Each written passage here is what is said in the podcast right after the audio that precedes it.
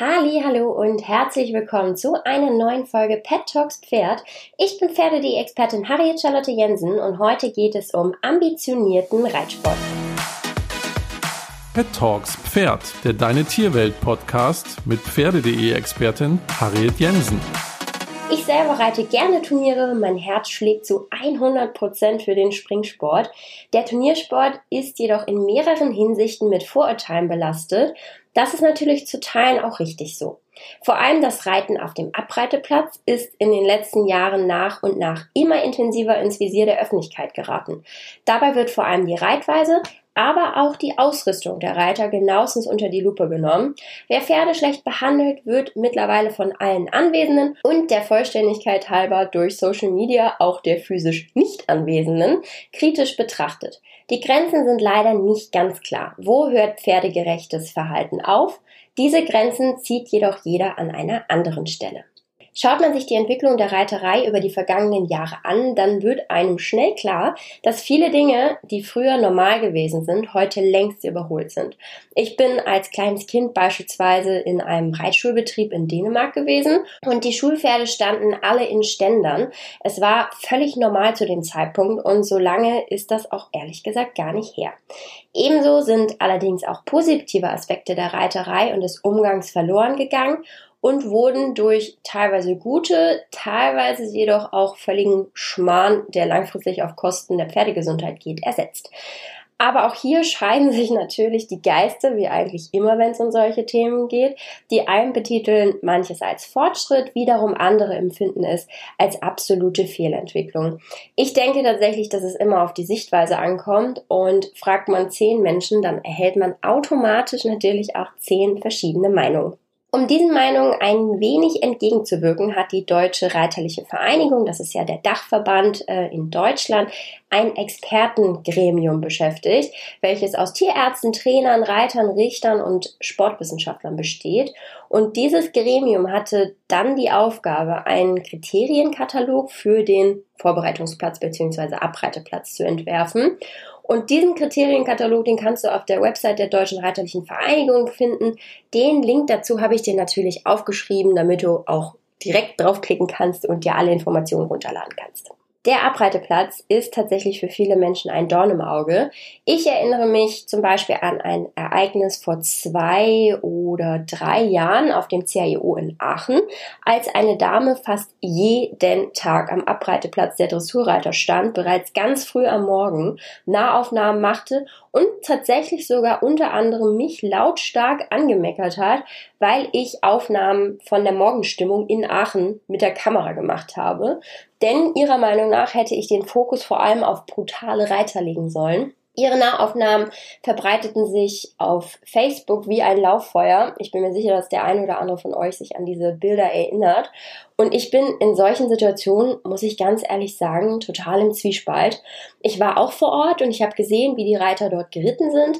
Eine Reiterin fiel leider extrem negativ auf. Die wurde jedoch auch von den FEI Stewards ermahnt. Die FEI Stewards sind Abgesandte des weltweiten Dachverbands der Reiterei, die sich eben um die Einhaltung des Reglements kümmern.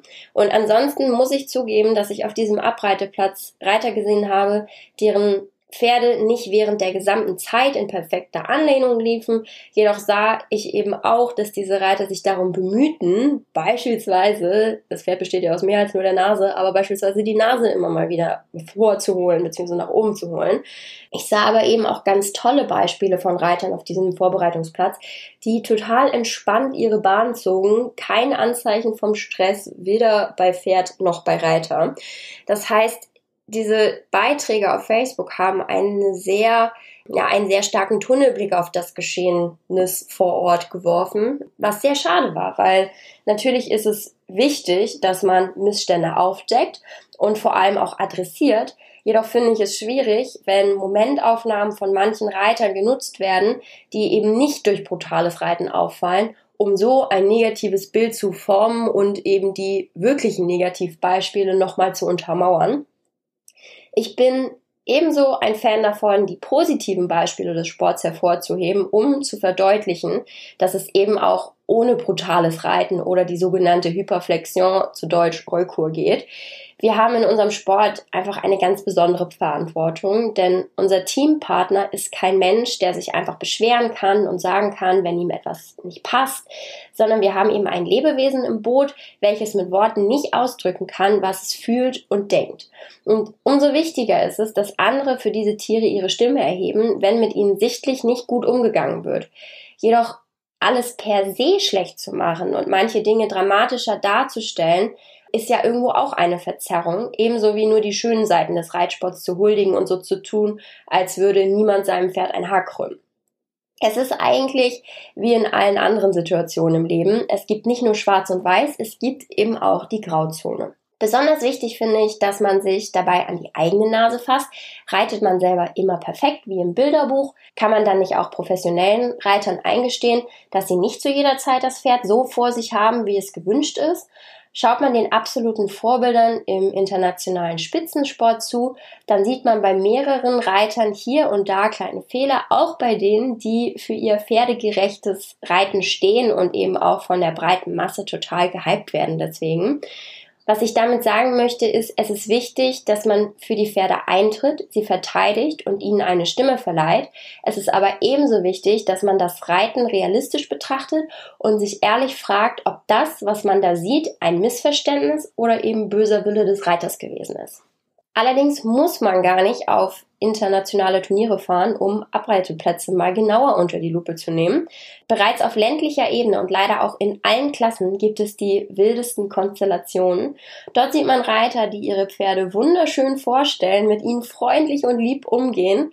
Dann gibt es auch Reiter, zu denen ich mich übrigens auch selber zähle, die alles in ihren Möglichkeiten tun, um das Pferd fair und gut zu behandeln. Ich gehe auch davon aus, dass mir das gelingt. Jedoch weiß ich auch, dass mein Pferd mal mit der Nase hinter der Senkrechten ist, mal nicht genug von hinten schiebt oder ich mich am Sprung mal komplett vermetere. Das ist in dem jeweiligen Moment nicht der absolute Idealzustand. Allerdings bin ich mir dessen eben bewusst und arbeite dran. Dann gibt es leider aber eben auch diejenigen unter den ländlichen Turnierreitern, die ihre Pferde teilweise nicht so gut behandeln, an ihnen ziehen und zerren und sie dann bestrafen, wenn sie im Parcours oder im Viereck den Dienst quittieren. An dieser Stelle wird leider viel zu selten eingeschritten. Im Profisport ist der öffentliche Fokus viel kritischer, der Druck viel größer. Auf ländlicher Ebene im Amateurbereich scheint der Toleranzbereich irgendwie deutlich größer zu sein. Viel zu oft erlebt man es dort, dass es zwar einen Richter oder eine Richterin zur Aufsicht gibt, die allerdings nicht einschreiten. Also natürlich kann man auch hier nicht alle Richter über einen Kamm scheren. Es gibt natürlich auch einige, die eingreifen. Allerdings hat es manchmal irgendwie einen faden Beigeschmack, wenn man das Gefühl hat, dass die Profis sich keinen noch so ungewollten Fehltritt erlauben dürfen, die Amateure jedoch einen Freifahrtschein haben, weil sie eben keine professionellen Reiter sind. Der Amateursport ist ja die Basis des Reitsports und ohne ihn gäbe es den Profisport in der Form gar nicht. Und umso wichtiger ist es, bereits an der Basis zu arbeiten und dort stetig nach Verbesserung zu streben. Vielleicht könnte man dann auch endlich mit den Vorurteilen aufräumen, dass alle Turnierreiter ihre Pferde nur als Sportgeräte ansehen. Denn wie im Spitzensport ist es eben auch im Amateursport, ein paar schwarze Schafe stellen die breite Masse in den Schatten.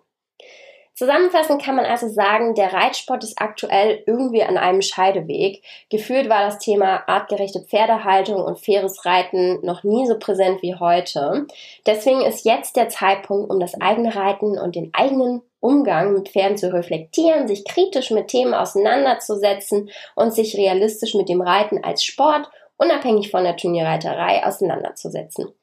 Wir sind es unseren Pferden, muss man ja ganz ehrlich sagen, irgendwo auch ein bisschen schuldig, uns in jeder Minute nach bestem Wissen und Gewissen um sie zu kümmern und eben auch für sie einzustehen.